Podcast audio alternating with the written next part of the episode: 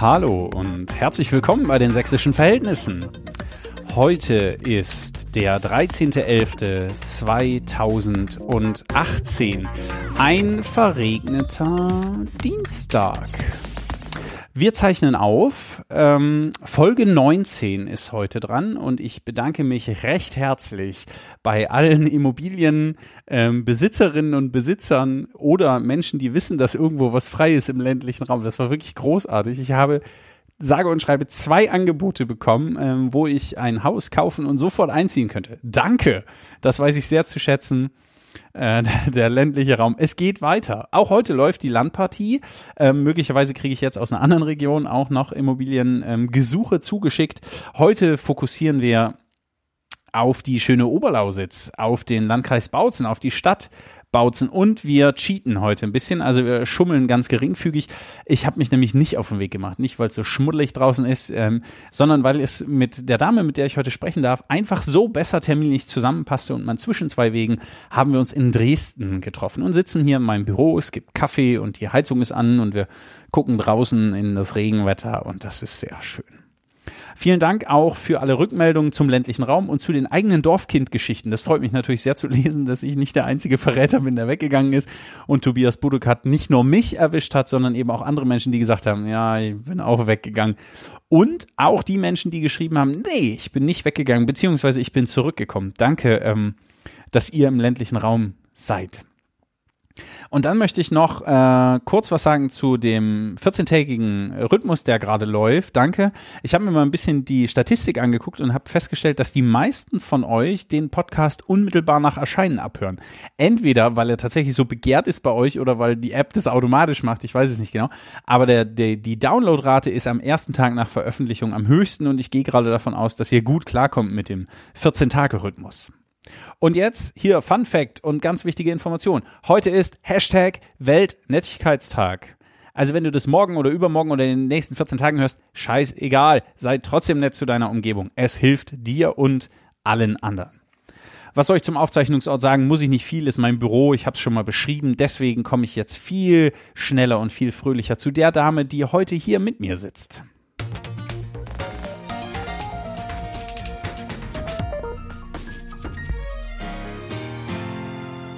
Dinge, die Sie noch nicht über Annalena Schmidt gewusst haben.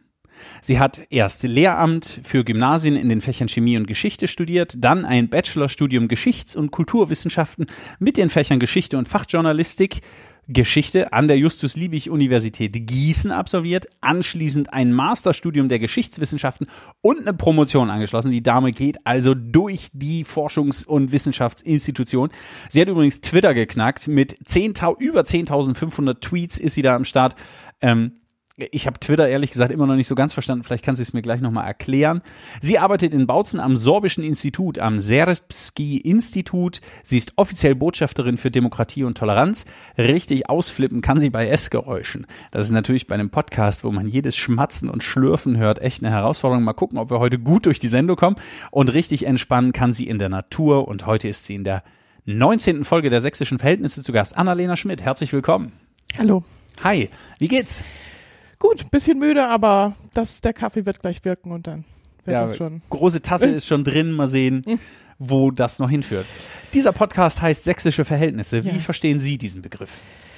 Sächsische Verhältnisse ist ein großer Begriff und wurde von mir zuweilen auch schon mal als Hashtag verwendet, um spezielle Situationen zu beschreiben, die ich irgendwie so bisher nur in Sachsen erlebt habe.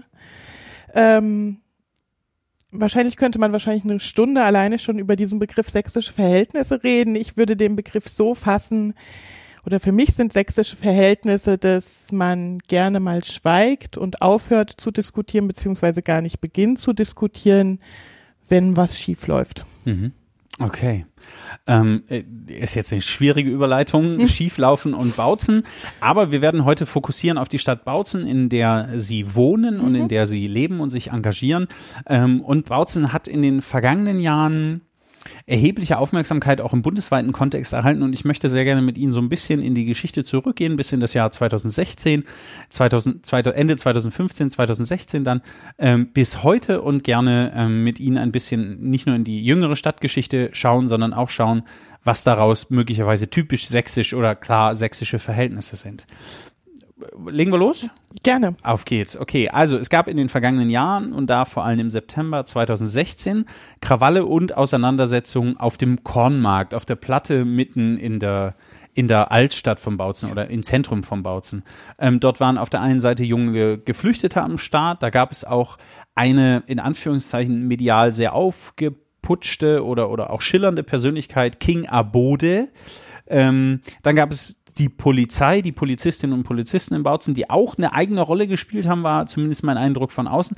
Und dann gab es auf der Gegenseite Bürgerinnen und Bürger der Stadt und darunter auch rechtspopulistische und rechtsextreme Personen, Gruppierungen, Interessensvertreterinnen und Vertreter. Und dann gab es dieses Versammlungsgeschehen vom 14., 15., 9. 2016, der bundesweit, das hat bundesweit für Aufsehen gerichtet, äh, äh, Quatsch, äh, bundesweit für Aufsehen gesorgt und die Stadt Bautzen medial ins Licht gebracht. Ähm, und plötzlich waren so, also natürlich hat man immer vom braunen Fleck in Sachsen gesprochen, la la la la la, aber bisher hat man nicht über Bautzen gesprochen und jetzt gab es den Begriff Brown Under, der für Bautzen verwendet wurde, der hat die Runde gemacht. Was würden Sie sagen, ähm, war die mediale Darstellung korrekt oder angemessen oder war das eigentlich überzogen oder was ist da aus Ihrer Sicht genau passiert? Ähm, das hängt ganz davon ab, über welches Ereignis im Jahr 2016 man redet und über welche. Es sind so viele. Es sind so viele. Äh, und zwar, äh, und dann hängt es weiterhin davon ab, ob man über die ähm, überregionale Presse oder über die lokale Presse redet. Okay. Wenn wir beginnen äh, mit dem Beginn des Jahres 2016, dann begann die erste mediale Aufmerksamkeit mit dem Brand des Husanhofes. Also der das Unterkunft. War ja auch das noch. war auch noch. Und da ist das Problem, dass das bis heute ja nicht aufgeklärt ist, ob das jetzt eine politisch motivierte Straftat war, Versicherungsbetrug und ähnliches. Und das war aus meiner Sicht ein Ereignis, wo die Medien sehr schnell auf Bautzen fokussiert haben und eine Vorverurteilung getroffen haben, dass das eine, eine politisch motivierte Straftat war. Natürlich standen dort auch, und das ist ja durchermittelt, Menschen daneben, die applaudiert haben und das hat Dass es, glaube ich, nochmal erhöht, genau. Ja, okay. Und ähm, dadurch war Bautzen als Thema im Jahr 2016 gesetzt. Das Problem ist, dass eben nicht ermittelt war, ob es jetzt eine politisch motivierte Straftat war oder Brandstiftung und ähnliches. Aber bis heute geistert der Husarenhof, der brennende Husarenhof als Symbolbild für Ausländerfeindlichkeit in Sachsen und deutschlandweit durch die Medien. Hm. Und das ärgert die Bautznerinnen und Bautzner sehr. Und ähm, ich denke, wenn die mediale Berichterstattung damals nicht so gewesen wäre, hätte das im weiteren Verlaufe des Jahres gar nicht so viel Aufmerksamkeit auf sich gezogen, Bautzen, sondern dann erst wieder im Herbst 2016, als die Ausschreitungen auf dem Kornmarkt waren. Und ich glaube auch einfach, dass aus Sicht der Bautzener Bürgerinnen und Bürger die damalige Berichterstattung im Februar 2016 fortfolgend dazu geführt hat, dass man danach noch deutlich kritischer auf die mediale Darstellung der Stadt geschaut hat. Mhm. Weil dort einfach Vorverurteilungen getroffen wurden, die vielleicht auch teilweise oder die nicht vielleicht, sondern die teilweise falsch waren. Mhm. Im September 2016 dann gab es sehr viele Ereignisse, die sich hochschaukelten und äh, Sie hatten es jetzt als Versammlungsgeschehen vom 14. auf den 15. September 2016 bezeichnet.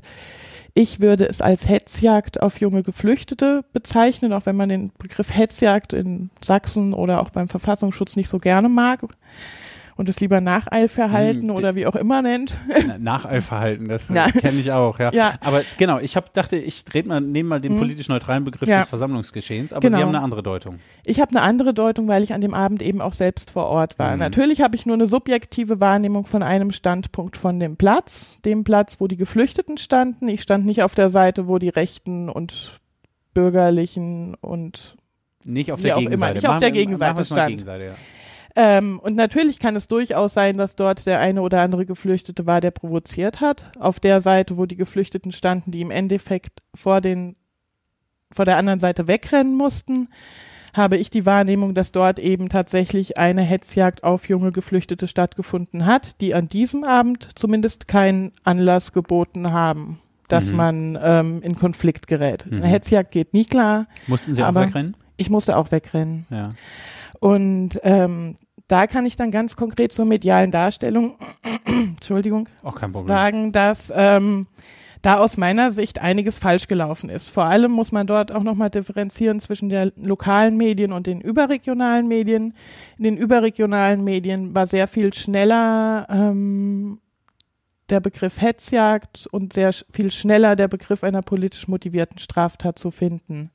Die lokalen Medien haben sich zunächst auf das Narrativ des Polizeipressesprechers gestützt Mhm. beziehungsweise Entschuldigung, es war nicht der Polizeipressesprecher, es war der örtliche Revierleiter aus Bautzen, Herr Kills, Mhm. der davon sprach, dass es an diesem Abend Versammlungen von eventorientierten Jugendlichen in der Stadt Ja, gab. das war ein super Begriff, der in die Bautzen geprägt eventorientierte wurde. Ja. Jugendliche, die vielleicht das eine oder andere Maß Bier zu viel hatten. Und in dieser kompletten Pressekonferenz kam zumindest bei dem Revierleiter aus Bautzen nicht einmal vor, dass es sich dort um PMK-Rechts, also ähm, politisch motivierte Kriminalitätsrechts handeln könnte. PMK, Ja. politisch motivierte Kriminalität Recht. mit rechtsextremistischem Hintergrund. Genau. Okay, alles klar. Und es gibt dann auch PMK links und PMK Ausländer. Na, ist, äh, ist klar, okay.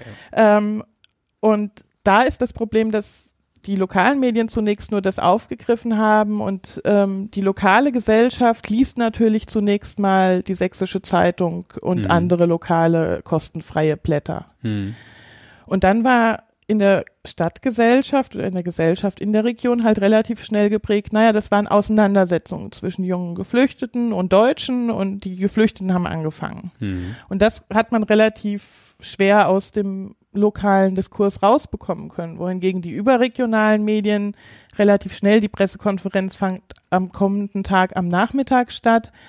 Ich hatte in der Nacht getwittert, was auch sonst. Äh, Überraschung. Was, was auch sonst. Man könnte ja eine Brieftaube, aber Facebook ist alles Quatsch. Ja, Twitter. Twitter ist der neue heiße Scheiß. Ja.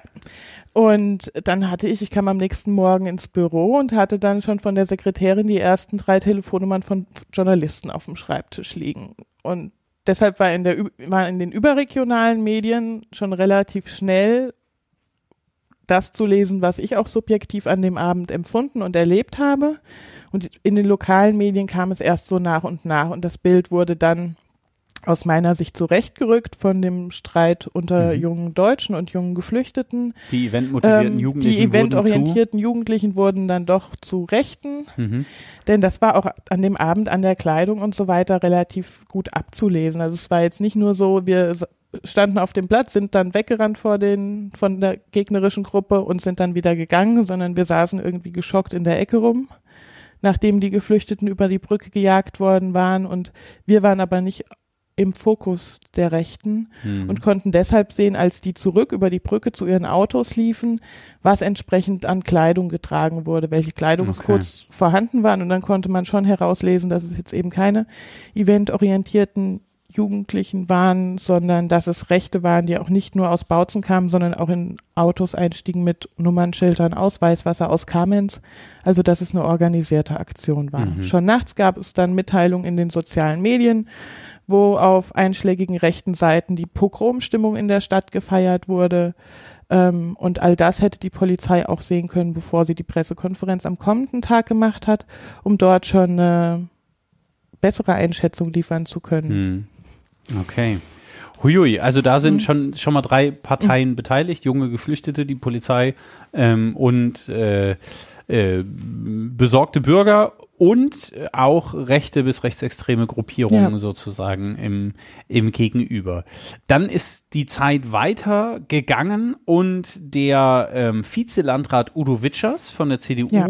hat sich mit dem damaligen NPD-Kreisvorsitzenden Marco Wruck zu einem längeren Gespräch getroffen. Irgendwie wurde dann lange diskutiert in den Medien. Haben sie jetzt zwei Stunden geredet oder drei Stunden geredet? Auf jeden Fall Ist egal wie lange. Sie Hat- haben war ein langes unter Gespräch, genau. der Öffentlichkeit miteinander geredet. Und sie haben äh, über den Facebook Messenger vertraulich äh, den Kontakt gepflegt. Also da Mhm. sind dann auch Texte durchgestochen worden, die medial veröffentlicht sind. Die haue ich auch nochmal in die Show Notes. Wer das nochmal rekapitulieren will, kann das nochmal nachlesen.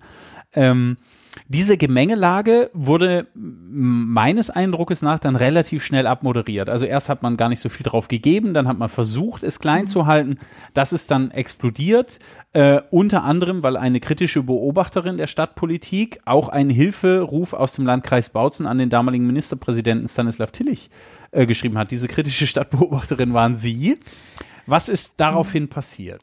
Genau, das waren ich und andere. Das ja, war in dem einen oder anderen Medienartikel kam es so rüber, als sei ich das Sie haben gewesen, das alleine weil ich Stimmt es aber nicht. getwittert hatte, den Screenshot, aber was auch Dieses Twitter-Ding ist, Twitter, ich, ist verrückt, oder? Ja. Wie, wie, viel, wie viel Anteil hat Twitter an der Aufmerksamkeitsspanne, die sie erzeugen können für die Themen, die ihnen wichtig sind? Twitter ist das wichtigste Medium für mich, um ja. entsprechend Aufmerksamkeit auf Themen zu lenken. Facebook, Blog und so weiter funktioniert alles nicht so gut wie Twitter. Blog ist für mehr Inhalt möglich, Facebook nochmal für so ein bisschen genau. was anderes, aber Twitter ist das Ding. Ist das Ding. Das ist, äh, Dorothea Bär hatte mal gesagt, Twitter ist ein Medium für Politiker, Journalisten und Psychopathen.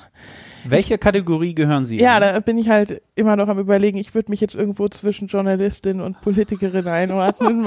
und mit, Was würden andere über Sie sagen? Wenn Sie die einige Bautznerinnen und Bautzner fragen würden, würden die sicher mit letzterem antworten. Oh das Gott, ist eine oh Psychopathin.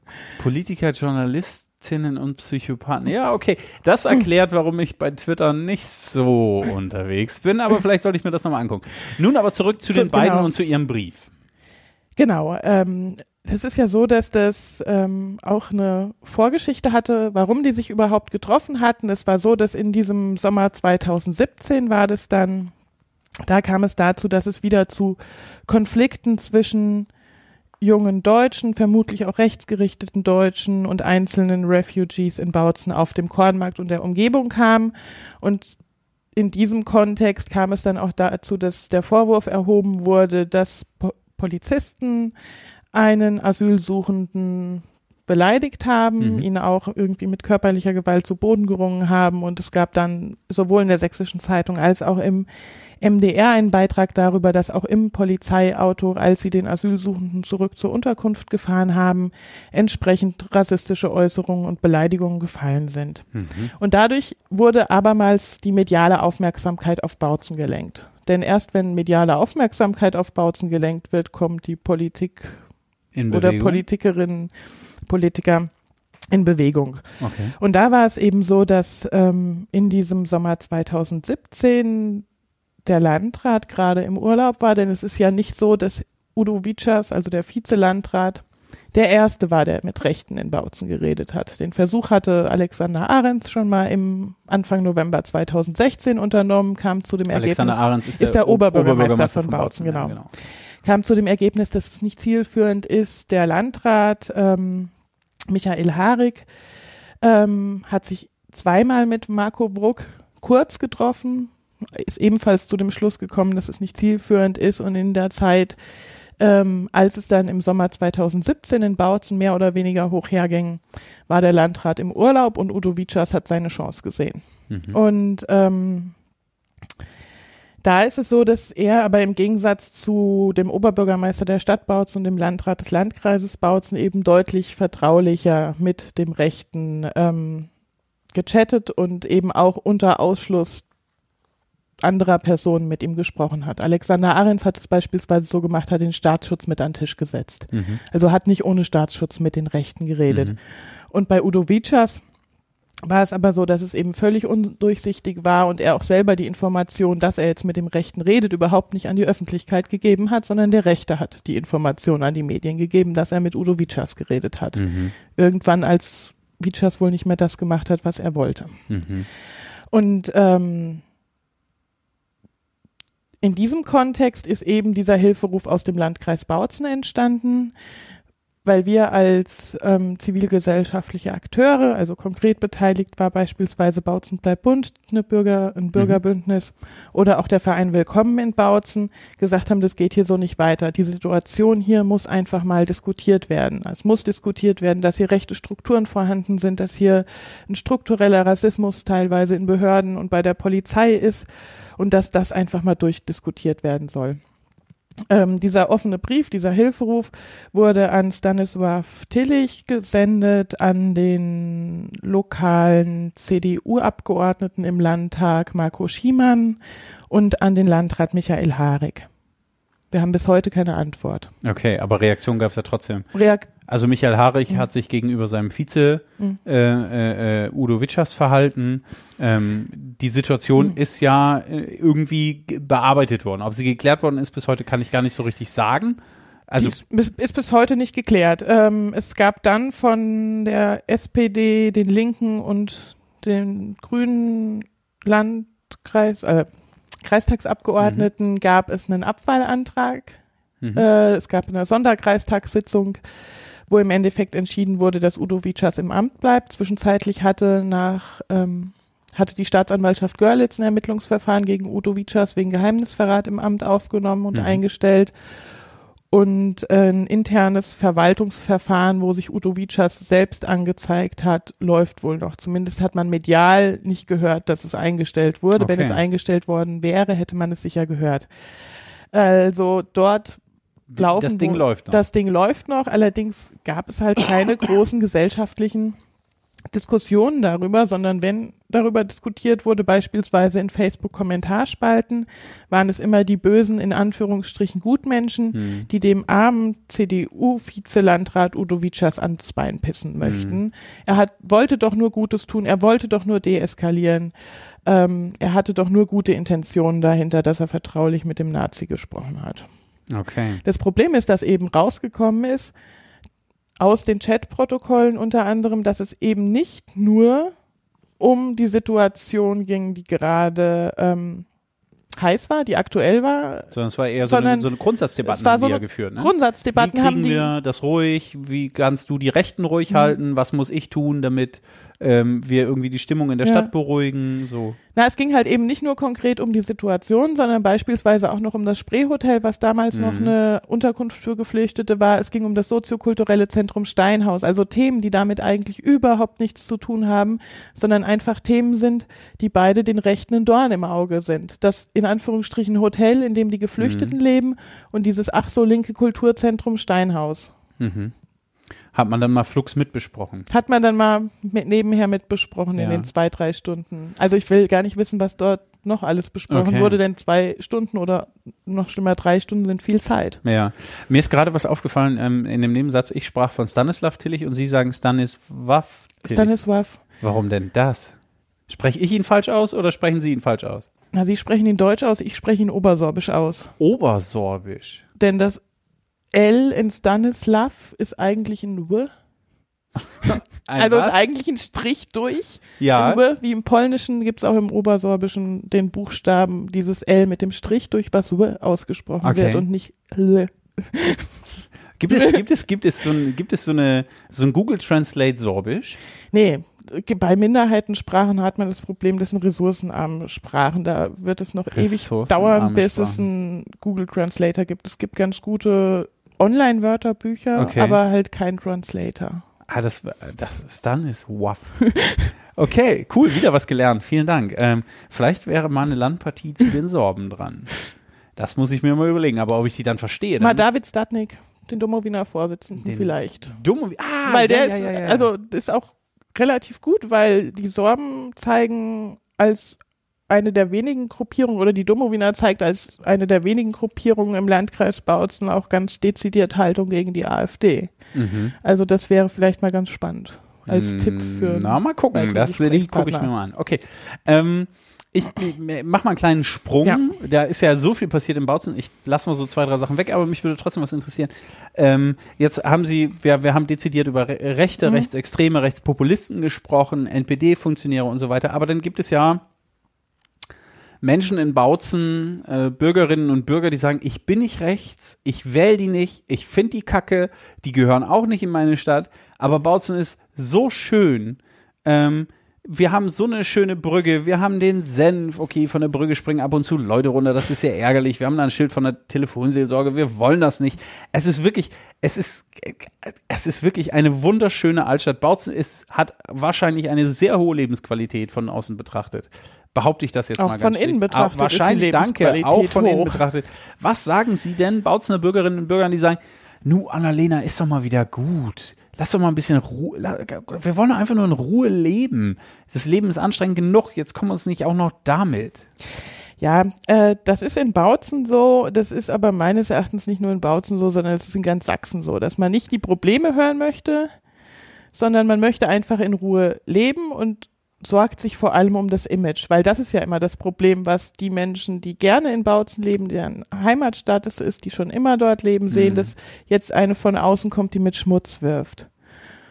Und ähm, da kann ich nachvollziehen, dass dort manchmal Menschen genervt sind, wenn ich jetzt schon wieder irgendwo was rauskrame. Hm. Aber ich selber lebe selber sehr gerne in Bautzen, weil die Lebensqualität ist hoch. Man hat wenig Platz, alles, was man zum Leben braucht, mit einer wunderbaren Natur außenrum, also alles schick. Aber ich denke einfach, dass sich das Imageproblem Bautzens nur lösen lässt, wenn man die Probleme löst, Hm. die dem schlechten Image zugrunde liegen. Und dafür muss man die Probleme ansprechen und muss die Probleme diskutieren. Und deshalb entgegne ich immer, dass ich eigentlich, ich und andere, die die Probleme ansprechen, gut fürs Image sind, weil wir zeigen, dass es eben noch das Hashtag das andere Bautzen gibt. Das Hashtag das andere Sachsen macht jetzt ja so die Runde, aber einfach zu zeigen, naja, da leben eben nicht nur Nazis, da leben auch Menschen, die sich für Geflüchtete einsetzen, die sich äh, für eine offene und tolerante Zivilgesellschaft einsetzen. Und das entgegne ich. Und ähm, das ist, kommt bei den Menschen, die sich tatsächlich irgendwie als unpolitisch sehen und wirklich nur davon genervt sind, dass man es immer wieder anspricht, tatsächlich auch an. Hm. Bei denen, die ähm, meinen, ich werfe mit Schmutz und ähm, Bautzen hat kein rechtes Problem. Das sind die, die dann auch AfD wählen. Aber die, die wirklich nur ähm, sagen, dass ich mal die Ruhe, mal Ruhe halten soll, weil das jetzt ähm, imageschädigend ist, die sehen ja selber, dass es die rechten Probleme gibt. Mhm. Es ist ja eigentlich, kann es ja jeder und jede, die in der Stadt lebt, sehen. Okay, es ist so offensichtlich. Es ist so offensichtlich. Also ähm, wenn auf einem Weihnachtsmarkt und auf Stadtfesten Menschen mit sehr eindeutig rechter Kleidung durch die Gegend laufen, Hm. wenn man äh, rechtspopulistisch verschwörungsideologische Zeitschriften im Briefkasten hat, Kann man, kann, könnte man eins und eins könnte man zusammenzählen? eins und eins zusammenzählen und sagen, hm, ich glaube, hier gibt es ein Problem. Okay. Sie sind ähm, Anfang 2016 der Arbeit wegen Mhm. nach Bautzen gezogen, erst ein bisschen gependelt, ne? 2015? 2015 noch die ersten vier Monate Okay. zwischen Hessen und Sachsen mit jeweils einer halben Stelle gependelt, aber das war dann auf Dauer zu anstrengend Hm. und ich habe mich dann für Sachsen entschieden. Okay, ähm, äh, total nachvollziehbar, wenn ich die Wahl habe zwischen Hessen und Sachsen. Äh, ich bin in Hessen geboren, ich weiß, wovon ich rede. Also Anfang 2016 der Arbeit wegen nach Bautzen gezogen ähm, und haben jetzt bereits eine spannende Zeit als Neubautznerin hinter sich. Wie ist denn aktuell die Stimmung in der Stadt? Ähm, aktuell die Stimmung in der Stadt. Ähm, So gut. super. Äh, nee, äh, es Das ist, geht doch so ein bisschen auf Advent zu. es ist da so, wird's dass, genau, bald kommt der Wenzelma Wenzelsmarkt, Weihnachtsmarkt, wird dann wieder alles schön beschaulich. Nee, ich gehe davon aus, dass sie jetzt nicht auf die Stimmung in der Altstadt und in den Stimmt. Parkanlagen abzielen, sondern eher auf die politische Stimmung. Ähm, das ist im Moment ein bisschen schwer zu beschreiben, denn es ist natürlich so, dass wir jetzt nicht mehr in der Phase sind, wo es zu permanenten Konflikten zwischen, ähm, ich nenne das jetzt selber schon Konflikte zwischen Asylsuchenden und Deutschen, wo es zu permanenten Angriffen und äh, vielleicht auch gegenseitigen Provokationen zwischen Asylsuchenden, Geflüchteten und Rechten kommt, sondern es ist so, dass es in der Stadtgesellschaft selbst, auch in der Stadtgesellschaft, die schon immer dort lebt, eben eine relativ vergiftete Stimmung ist, weil es immer mehr rechtspopulistisch verschwörungsideologische reichsbürgernahe Gruppierungen gibt, die unterschiedliche Gesprächsforen veranstalten, entweder in Vortragsformat, in geschlossenen Räumen, die entsprechende Zeitschriften herausgeben, die, in denen ihre Inhalte transportiert werden.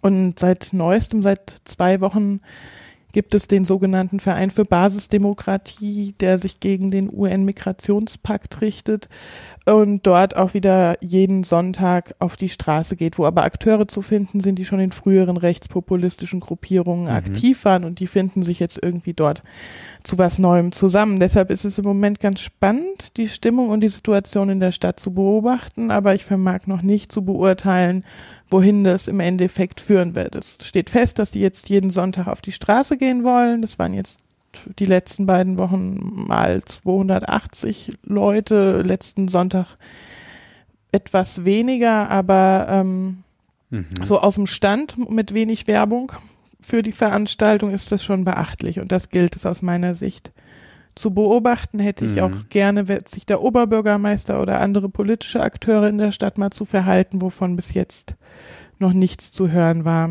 Hm. Naja, das kann ja zwei Möglichkeiten haben. Ne? Die eine Möglichkeit ist zu sagen, ich will hier nicht etwas mit Aufmerksamkeit mhm. äh, ausstatten oder, oder groß schreiben, mhm. ne? ähm, indem ich jetzt plötzlich so eine, so eine Veranstaltung Sonntagnachmittag mit 280 Leuten zweimal getroffen irgendwie mhm. in den Fokus nehme.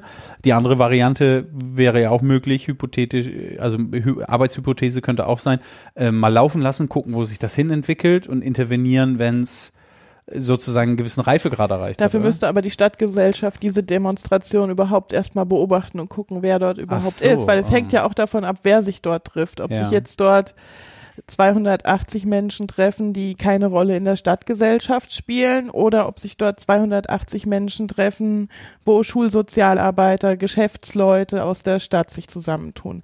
Denn 280 ist nicht gleich 280, mhm. sondern ja, da kommt es auch so ein bisschen darauf an, wer trifft sich dort welche und welchen Netzwerke, Einfluss welche haben Netzwerke die in die Stadtgesellschaft. Genau. Okay. Und dafür müsste aber ähm, müssten politische Akteure wäre eigentlich aus meiner Sicht ist wichtig, dass beispielsweise mal einige Stadträte, Stadträtinnen mhm. sich das Ganze anschauen, dass der Oberbürgermeister oder so vielleicht auch sich auch das mal anschauen oder von seinem Referenten anschauen lässt.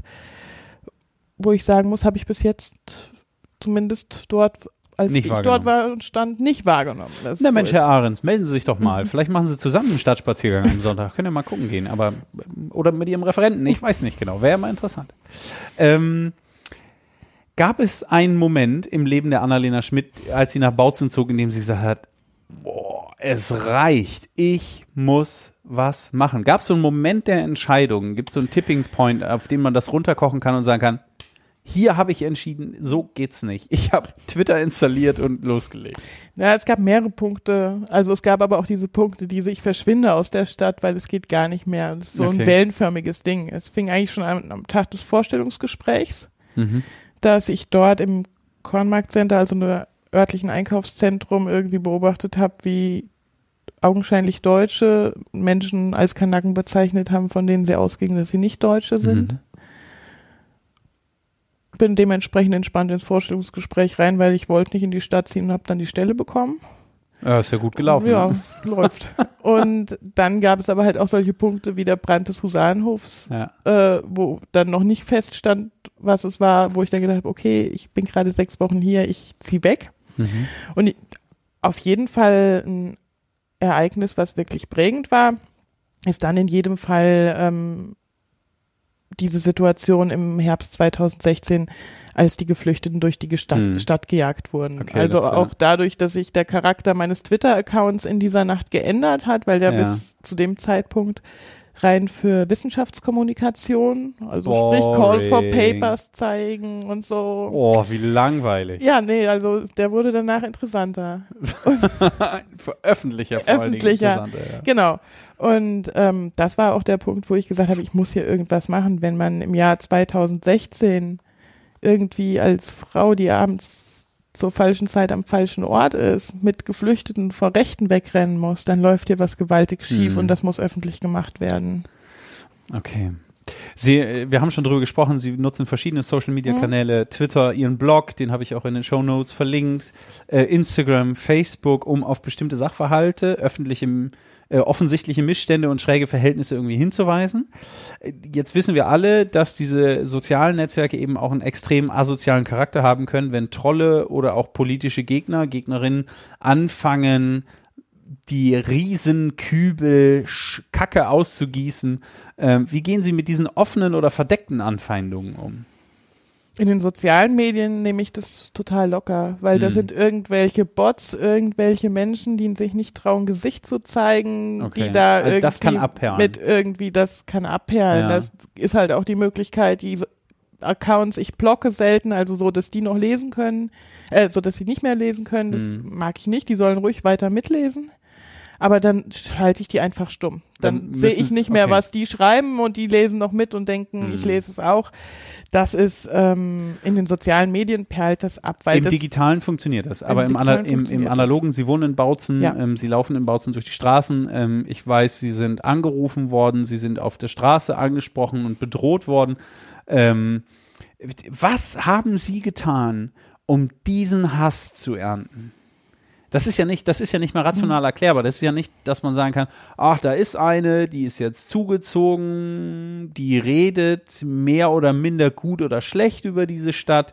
Och, die finde ich ganz okay oder die finde ich nicht okay. Darum geht's ja überhaupt nicht. Es geht nicht zu sagen, Annalena Schmidt ist cool oder nicht cool, sondern es gibt Menschen, die sagen, Annalena Schmidt gehört mit Säure ins Gesicht gespritzt, die gehört getötet, die gehört, was geht? Und wie gehen Sie damit um?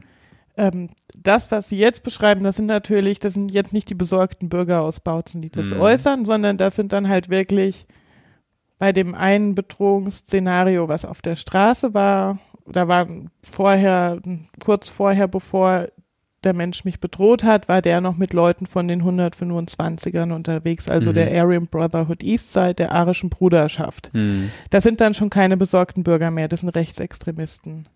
Und da ist es natürlich so, dass das denen nicht passt, wenn man deren Handeln und Agieren irgendwie auf Twitter dokumentiert und kommentiert macht. und Ja. öffentlich macht. Und das ist natürlich das, was die nicht wollen. Okay. Und ähm, deshalb ist da einfach nochmal zu differenzieren zwischen den besorgten Bürgern, denen das nicht passt, und zwischen den rechtsextremen Gruppierungen, die halt wirklich dadurch dann auch unter Umständen Probleme bekommen. Da ist es dann so, wenn ein Einzelner aus der Szene vielleicht gerade Probleme mit dem Staatsbus Staatsschutz bekommt, weil man ähm, irgendwie dokumentiert hat, dass der im Lanzerpulli über den Weihnachtsmarkt gerannt ist, dann finden das die anderen, die vielleicht auch gerne mal mit dem Lanzerpulli über den Hm, natürlich Weihnachtsmarkt nicht so rennen, cool. natürlich nicht so geil. Ja, okay. Und das ist das, was ähm, dann dazu führt, dass man Drohungen dieser Art bekommt. Oder die Anrufe waren, da habe ich nur so eine bunte Le Menschenkette angemeldet am 1. Mai gegen eine NPD-Demo. Das reicht dann auch schon. Ah, Ich bin, äh, ich bin schwer beeindruckt. Sie sitzen mir hier in dem entspannten Ohrensessel gegenüber und erzählen so relativ gechillt für mein Empfinden von Situationen, wo ich mir unten die Hose zubinden müsste, damit ich da irgendwie durchkomme. Es ist in der Situation selbst natürlich auch nicht toll. Ah. Und man läuft dann vielleicht auch die nächsten zwei, drei Wochen ein bisschen paranoid oder ängstlich durch die Stadt und guckt Ja. auch vielleicht, dass man dann abends, wenn man noch ein Bier trinken geht, die Mitfahrgelegenheit nach Hause hat und nicht nach Hause läuft. Okay. Ähm, aber ich habe immer die Hoffnung und vielleicht bin ich auch einfach naiv und sage, ich bin eine in Anführungsstrichen alte Frau oder zumindest mittelalte Frau, die Das sitzt hier.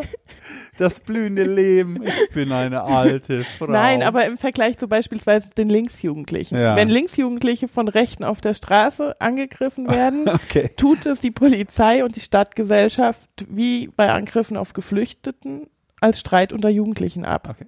Und ich bin halt einfach jetzt nicht mehr im jugendlichen Alter, wenn, knapp. Wenn auch knapp. wenn aber ich ho- na, wenn ich von Rechten auf der Straße angegriffen würde, könnte es die Polizei und die Stadtgesellschaft nicht als Streit unter Jugendlichen abtun. Und ich habe einfach die Hoffnung, dass die Rechten da die Hemmschwelle haben, äh, Dass das noch ein bisschen beißt. dass das Beißschutz schützt. gibt. Okay. Mann, Mann, Mann, Mann, Mann. Ähm, ich habe so ein bisschen in den Kommentarspalten über sie gelesen. Das ist ja, was sagen Menschen in den Kommentarspalten über Annalena Schmidt? Äh, es gibt übrigens, wird mir auch als Google, Google Vorschlag gebracht, ne? Annalena Schmidt, Bautzen, Meinung. Da, Okay. Also es, es haben anscheinend schon mehrere Menschen den Google-Algorithmus gefragt, was soll ich eigentlich über Annalena Schmidt denken? Vielleicht sollte ich mal einen Blogartikel mit dem Titel schreiben. Don't do it. Ich glaube nicht. So, und da fand ich zwei Begriffe, fand ich ganz oft werden sie als Netzbe Nest Mhm. Nestbeschmutzerin bezeichnet. Und was ich auch interessant Mhm. fand, dass sie eine Bessi Besserwessin sind. Ähm, da habe ich gedacht, nächstes Jahr feiern wir 30 Jahre friedliche Revolution, Ja. 30 Jahre Wende, dass wir noch über besser Wessinnen und, und, und, und Jammer-Ossis reden müssen. Ich hatte gedacht, das Ding haben wir irgendwie hinter uns gelassen. Und ganz geil war, dann schrieb nämlich jemand, da kommt die aus Gießen, hat in Gießen studiert und nimmt uns jetzt hier die Arbeitsplätze weg. Arbeitsplätze in der Mehrzahl, wo ich dachte, boah, die Frau muss Jobs haben ohne Ende. Ähm, ist das so? Gibt es Tage, da denken Sie, jawohl, ich bin eine Besserwessi und eine Nestbeschmutzerin? Naja, Nestbeschmutzerin, Bautzen ist ja nicht mein Nest. Mein Nest ist Gießen. Also es ist, äh, ich Sie bin, kacken in ein anderes bin, Nest. bin Flügge und Ah. kack dann eher in andere Nester. Nee, äh, und bei dem Besser Wessi, bis ich nach Bautzen zog, habe ich nicht in Kategorien Ost und West und Wessi und Ossi gedacht. Ich bin 86 in Gießen geboren. Ich erinnere die Wiedervereinigung nicht. Für mich gab es nur ein Deutschland. Hm. Schon immer. Und klar gibt es, ist bei den Menschen hier, die gerade auch die DDR-Sozialisationserfahrung noch haben und auch bei den Jüngeren, die durch die Eltern das noch mitgegeben bekommen haben, kann ich es mittlerweile nachvollziehen, dass es ein Ost-West-Denken gibt. Hm. Aber nicht, dass man Ossi oder Wessi als Schimpfwort verwendet. Das ist, naja. Weird, ja. Aber meine Lieblingsbeleidigung ist immer noch Willkommensdomina. Das war von der AfD in der Blauen Post. Ich finde, das sollte man sich sichern lassen. Also Nee, also wir machen jetzt ein T-Shirt mit Ja. entsprechender Karikatur und Beschriftung. wie war es nochmal? Willkommensdomina. Willkommen. so, Gott, oh Gott, Gott. Naja, die Kreativlinge in der AfD sind auch nicht mehr das, was sie mal waren. Da kommt man schon mal. Hm. Hm. Äh, wir kommen jetzt zur beliebten Kategorie Entscheiden oder Leiden. Ah, wo wir von der AfD reden. Der Beutel hier ist auch blau. Ja, Das hat aber nichts zu sagen. Ähm, hier sind Entscheiden oder Leiden Zettel drin. Äh, Wenn Sie eine Folge gehört haben, wissen Sie vielleicht Bescheid. Also Bescheid. wir ziehen gegenseitig, lesen uns vor und Sie müssen sagen, was oder was nicht und warum. ich kann keine Entscheidung treffen. Na, das läuft ja gut. Okay, äh, äh, dann fangen wir mit was Leichtem an. Äh, Annalena Schmidt, lieber mit Reichsbürgern Sterne beobachten oder mit Rechtsextremen auf Weihnachtsmärkte gehen?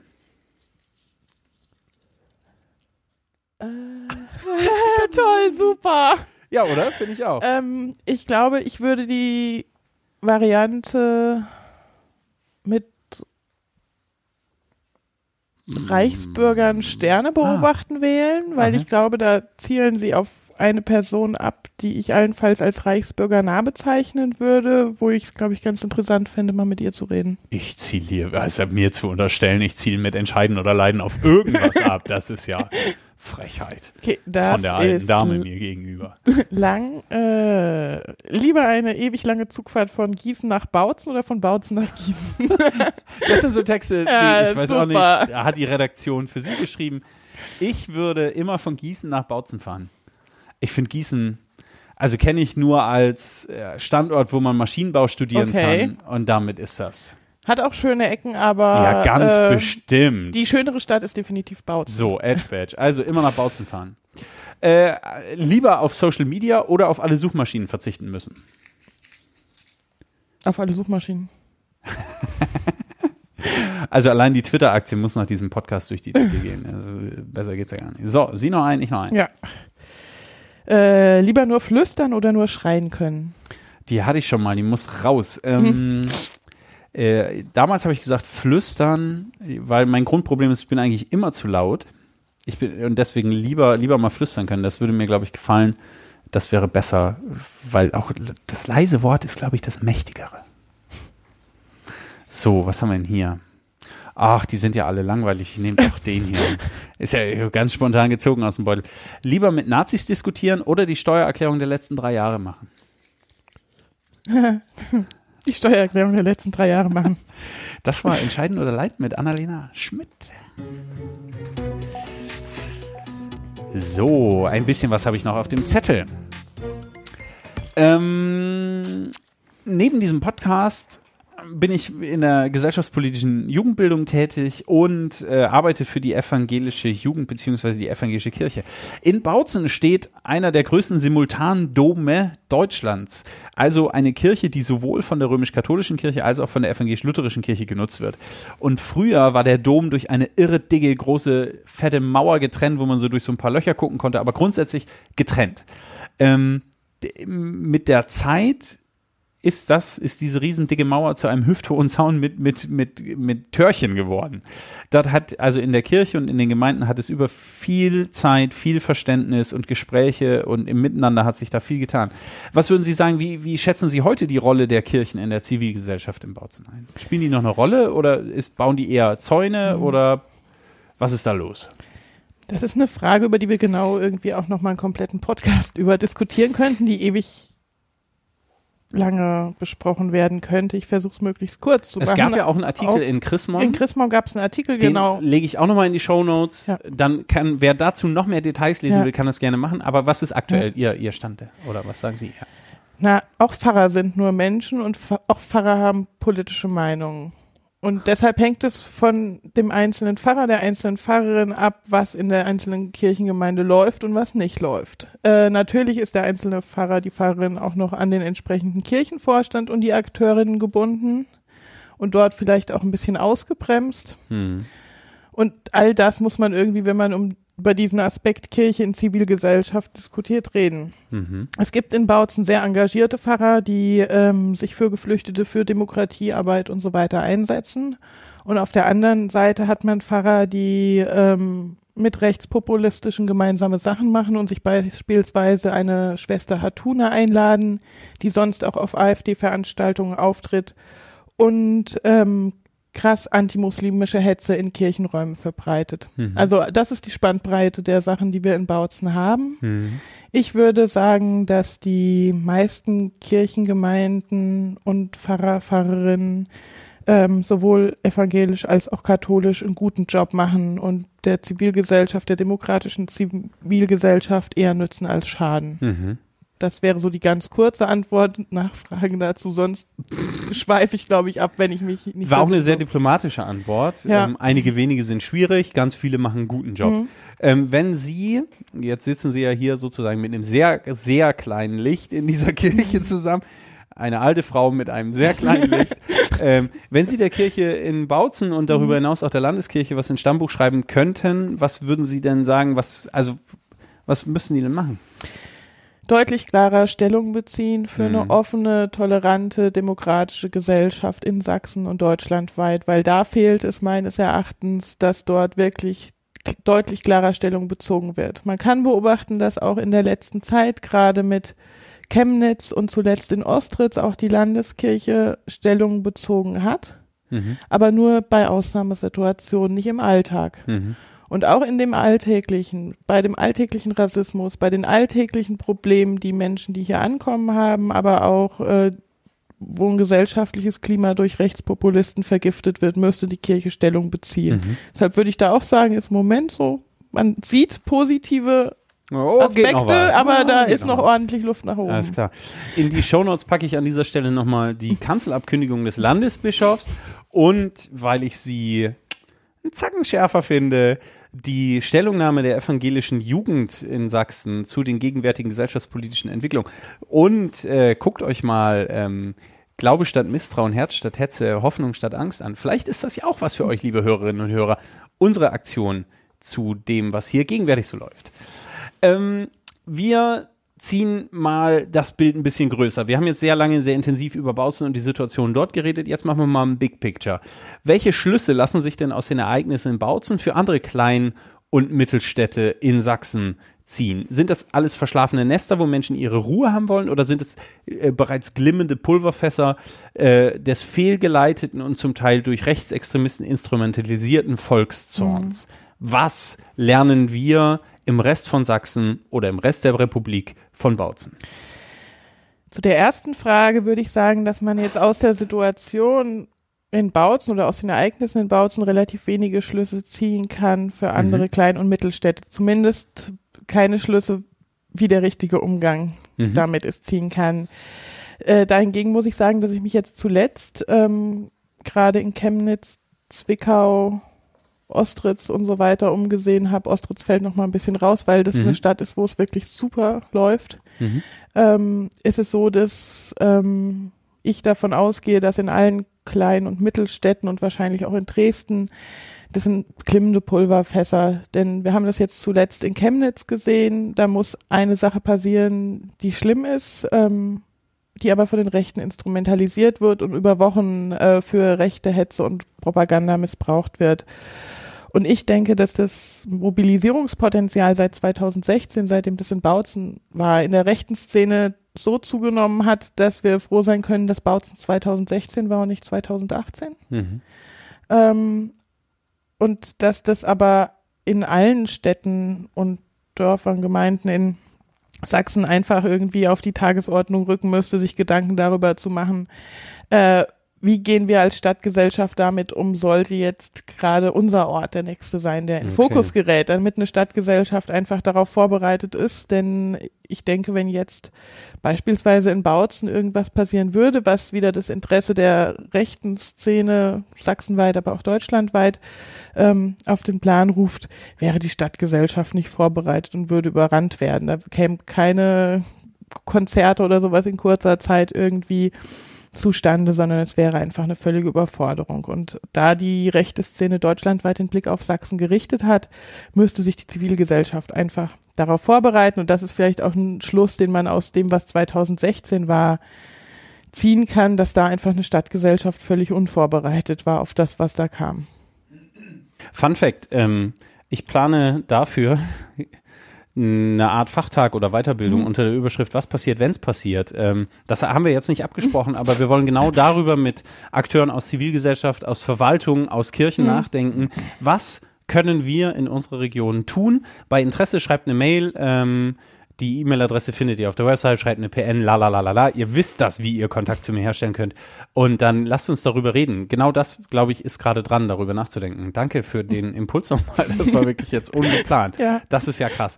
Ähm, äh, Chemnitz war gerade schon mal Thema und das, das, der Hashtag Wir sind mehr. In der letzten Folge habe ich mit Tobias Budukat mhm. schon darüber gesprochen. Ich würde Sie gerne auch nochmal fragen, ähm, Frau Schmidt, sind wir mehr? Nee.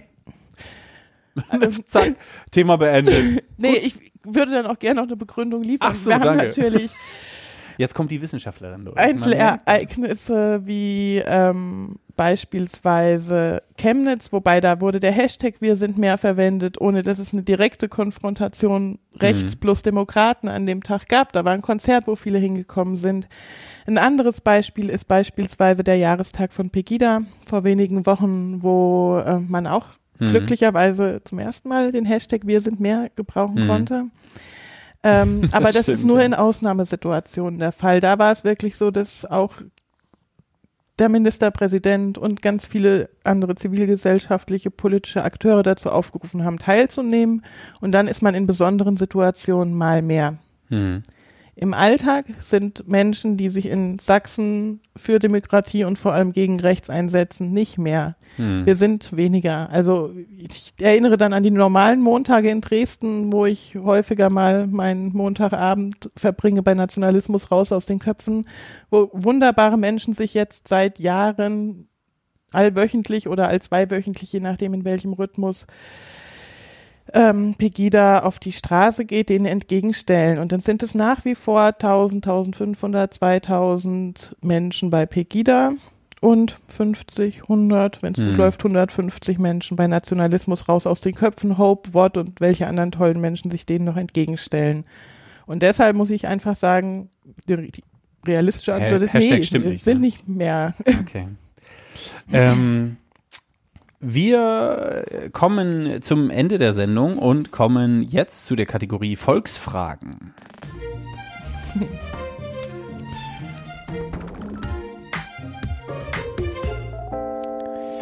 Wenn man aufruft, Leute sendet Volksfragen für Annalena Schmidt, dann passiert das tatsächlich. Erste Frage, Willi Wonne bei Twitter.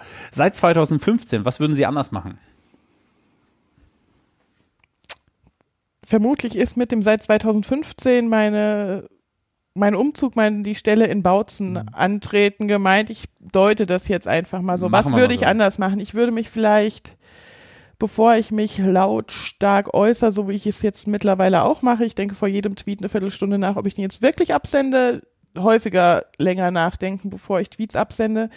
Äh, weil emotional geleitete Tweets noch mehr Zorn der Stadtgesellschaft auf einen lenken. Deshalb okay. nachdenken und nicht so emotional sein. Also, sondern, glaube, das habe ich in den letzten Jahren in Bautzen auch gelernt, äh, einfach mal unemotionaler an die Sachen rangehen. Okay, zweite Frage von ihm oder ihr. Was halten Sie, das ist ja geil. Was halten Sie von Patzelt? Äh, Patzelt ist ein Politikwissenschaftler an der TU Dresden, der in den letzten Jahren eine Bewegung vom Wissenschaftler zum politischen Aktivisten gemacht hat und sein aktuelles Agieren finde ich besorgniserregend und da sollte die TU Dresden auch mal genauer hinschauen. Okay, danke. Nächste Frage. Paul Oberlausitz er schreibt bei Instagram, was hält sie von Erich Mielke? Man muss sagen, dass Paul Oberlausitz ist ein. Den kennen Sie. Den kenne ich. Zumindest den Account. Den Account kenne ich und auch die Person dahinter. Der Nachname ist nicht Oberlausitz, den Klarnamen nenne ich jetzt nicht. Alles klar. Die äh, Klarnamen, da sind wir schon bei Erich Mielke. ja. äh, was ist mit Paul Oberlausitz? Ist einer, der bei der identitären Bewegung in Bautzen sehr mitmischt. Okay. Und dementsprechend wahrscheinlich nicht so gerne sieht, dass man das auch kritisch beobachtet. Und die Frage mit dem Hintergrund, was hält sie von Erich Mielke, ist eine Frage, die wahrscheinlich viele in Bautzen, ob identitäre Bewegung oder nicht, stellen würden, weil viele den also Eindruck haben, was man so genau in den. Kommentarspalten auf Facebook eben auch lesen kann, ah, in okay. bestimmten Gruppen, dass man ja, das ist so Stasi 2.0 und Spitzeln und so. Deshalb muss ich sagen, dass äh, ich diese Frage ähm, vor dem Hintergrund deute. Und Erich Mielke ist generell ein Akteur, der in einer Diktatur gewirkt hat und sehr viel Schaden angerichtet hat. Und deshalb ist es vollkommen abzulehnen, was er getan hat und zu hoffen, dass das nie, nie wieder passiert. Hm. Danke für die Antwort auf diese Frage. Michael Richter, ähm, viele Grüße an Annalena Sprit. Entschuldigung, ich, ich komme nochmal rein. Michael, oh Gott, oh Gott, oh Gott. Leute, Michael Richter, viele Grüße an Annalena Schmidt. Sie prangert rechte Gesinnung bzw. Unbedarftheit nach rechts seitens des Landrates und seinem Stellvertreter an. Ihre Berichte sind teilweise bedrückend. Was schlägt sie konkret vor, wie Offenheit und Vielfalt wieder mehrheitsfähig werden können in der ostsächsischen Bürgerschaft? War Offenheit und Vielfalt überhaupt jemals mehrheitsfähig in der ostsächsischen Bürgerschaft? Ich wusste gar nicht, dass die Kategorisierung ostsächsische Bürgerschaft, also dass das ein Cluster ist, das man gut aufmachen kann. Aber ähm, vielleicht, vielleicht schieben wir die Frage mal kurz ja. und kommen gleich noch dazu.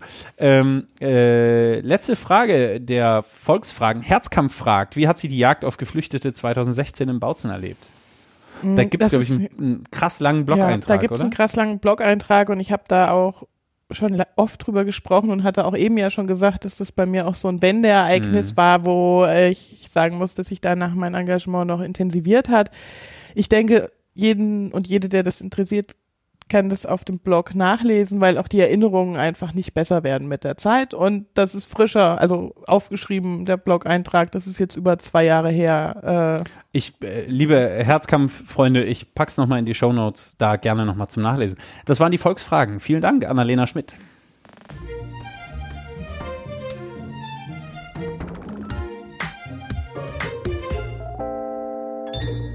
So, Ende der Sendung naht. Ähm ich habe noch zwei Themen auf dem Deckel. Das eine ist ganz brandaktuell.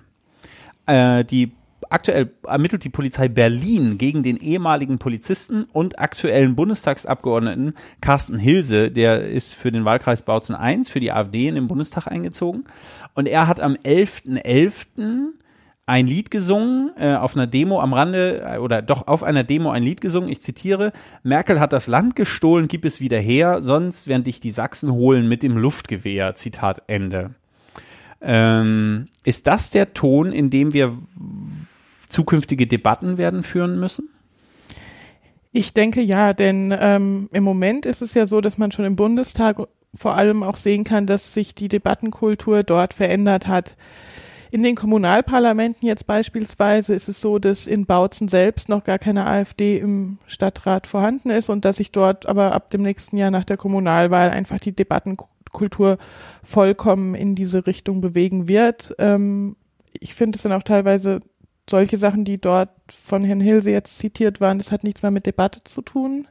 Das ist unterste Schublade ist aber eben das Niveau der AfD beispielsweise auch im Landkreis Bautzen. Die hatten ja auch schon in ihrer blauen Post Bildchen mit Schiffen, denen sie den Namen Annalena gegeben haben und unten drunter geschrieben haben, warten aufs Abwracken. Mhm. Also Gewaltfantasien sind dort einfach an der Tagesordnung, die sich gegen politische Gegner, Gegnerinnen richten.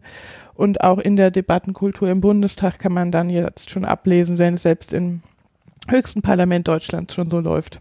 Mhm, wie sich das dann auf äh, der lokalen Ebene noch verschärfen wird.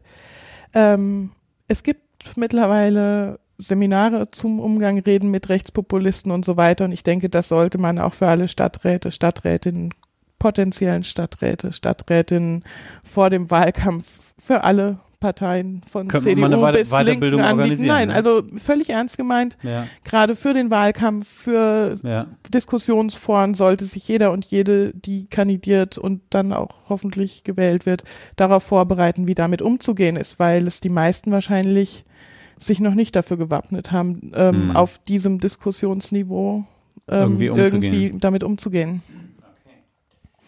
Nächstes Jahr ist Kommunalwahl, Europawahl und Landtagswahl. Also äh, Kommunal- und Europawahl im Mai und dann im September Landtagswahl. Was ähm, können wir bis Ende 2019 machen, um den Diskurs zu verändern? Was wären Ihre Top 3, wenn es mal, wenn's mal in Bautzen und im Rest des Freistaates so laufen würde, wie Annalena Schmidt denkt, vielleicht auch nur ein bisschen. Ähm, was wären Ihre Top 3? Was sollten wir tun? Ähm, was können wir bis 2019 noch machen, um den Diskurs zu verändern? Ähm, man sollte erstmal überhaupt anfangen zu diskutieren. Okay. Ähm, man sollte nicht Diskussionen im Keim ersticken, sondern sollte, wenn man die Themen hat, die auf dem Tisch liegen, diese auch wirklich diskutieren und nicht abmoderieren. Mhm. Ähm, denn sonst wird nur darüber diskutiert, was irgendwie gerade bundesweit irgendwie auf dem medialen Tableau ist. Dann redet man nur über Geflüchtete und äh, Migrationspakt und ähnlich, sondern man sollte sich gerade, wenn es um äh, Kommunal und Land geht, auf lokale und Landesthemen Mhm. stürzen. Ähm, Das war drei. das was- war drei. Äh, Es ist jetzt kompliziert zum Ende der Sendung, aber zwei ähm, ist, dass mehr junge Menschen sich für die gerade Kommunalwahlen aufstellen lassen Sagt die alte Frau? sollten. Sagt die ja gut, sagt die alte Frau. Wobei, da kommt es dann ja auch wieder auf den Standpunkt an. Ach Wenn so. ich jetzt sage, junge Menschen und mir den Altersdurchschnitt im Stadtrat Bautzen Ja. angucke, da ist ein 50-Jähriger noch jung. überlegen Sie zu kandidieren? Ich, ich werde kandidieren. Ah, zack, die Entscheidung Also ist schon durch. Die Entscheidung ist durch. Und es Aha. sollten aus meiner Sicht mehr junge und vor allem weibliche Menschen kandidieren, weil die Stadtpolitik und auch die ähm, Politik im Landkreis Bautzen ist einfach von vor allem alten Männern geprägt. Und ich denke, dass das eine Diskussionskultur auch gut sein kann. Was ist mit den jungen Männern? Ja, wenn die wollen, können die auch. Aber ich denke, dass der Politik auch mehr äh, Weiblichkeit gut tun würde, weil Diskussionen einfach anders geführt werden, weil auch teilweise Denkprozesse anders sind und man ähm, das mit in die Politik einbringen sollte Okay. und auch einfach äh, andere Themen gesetzt werden, wenn Frauen mitmischen. Themen, Mhm. die Frauen angehen, die Männer vielleicht nicht unbedingt auf dem Schirm haben. Und gerade wenn es dann um kommunale äh, Familienpolitik und ähnliches geht, sollte das nicht von über 60-jährigen Männern gemacht werden, sondern von Menschen, die es wirklich betrifft. Letzter Punkt. Ähm, letzter Punkt. Was hatte ich jetzt? Mehr diskutieren. Junge Leute, mehr diskutieren. Mehr diskutieren und vor allem sollte die komplette Zivilgesellschaft, die komplette demokratische Zivilgesellschaft, die Menschen, die nächstes Jahr für die Landtagswahl, für die Kommunalwahlen kandidieren, unterstützen, sollten zu Diskussionsveranstaltungen gehen, weil sonst ausschließlich oder vor allem vorrangig AfD im Publikum sitzen wird, was die Diskussion zerstören wird. Deshalb einfach die Menschen, die für die demokratischen Parteien antreten, unterstützen und zu den Veranstaltungen gehen, auch wenn man vielleicht einen frühlingshaften Eigentlich Abend gerade keine Lust hat. wenn man keine Lust hat. Aber die Demokratie braucht es und sonst werden diese Veranstaltungen nächstes Jahr massiv gestört. Die Demokratie braucht alle. Boah, ey, Annalena Schmidt, äh, Botschafterin für Demokratie und Toleranz. Das war eine krasse Sendung. Herzlichen Dank für das Gespräch und die Zeit. Sehr gerne. Jetzt geht's zurück nach Bautzen. Jetzt geht's zurück nach Bautzen. Genau. Dämmern einen guten Heimweg und einen Dankeschön. schönen Feierabend. Herzlichen Dank für die Zeit und die Mühe. Herzlichen Dank euch fürs Zuhören. Äh, wer mehr wissen will über Annalena Schmidt, das, was sie so tut, ihr habt jetzt, glaube ich, langsam gecheckt, dass sie bei Twitter ist. Sie hat einen Blog, sie ist bei Insta. Guckt euch an, was die Frau macht. Es ist wirklich beeindruckend. Ja, das war's. Ähm, jetzt geht's Schlag auf Schlag. Ich hatte eine Frau in der Sendung und ich habe es eine Stunde geschafft, mit ihr zu reden. Liebe Hörerinnen, liebe Hörer, ich bitte, das zu gutieren, die, die sich darüber beklagen, dass ich zu wenig Frauen in der Sendung habe. Ich bemühe mich darum. Wenn ihr andere Tipps habt, Menschen, mit denen ich reden sollte, dann schreibt mir, lasst mir eine Nachricht da. Ihr wisst, wie ihr mich erreicht. Die nächste Folge kommt schon sehr flugs. Mit, dann mit Professorin Besand, Politike, politische Didaktik an der TU Dresden. Nächste Woche fahre ich nach Magdeburg. Da gibt es eine Ost-West-Folge. Ich treffe Menschen aus Oldenburg und wir reden über Jugendarbeit und den Osten und den Westen. Herzlichen Dank fürs Zuhören. Ich wünsche euch einen fantastischen Abend. Lasst einen Kommentar da. Empfehlt das Ding weiter, verteilt es unter den Freunden und unter den Armen. Macht's gut, bis bald. Tschüss.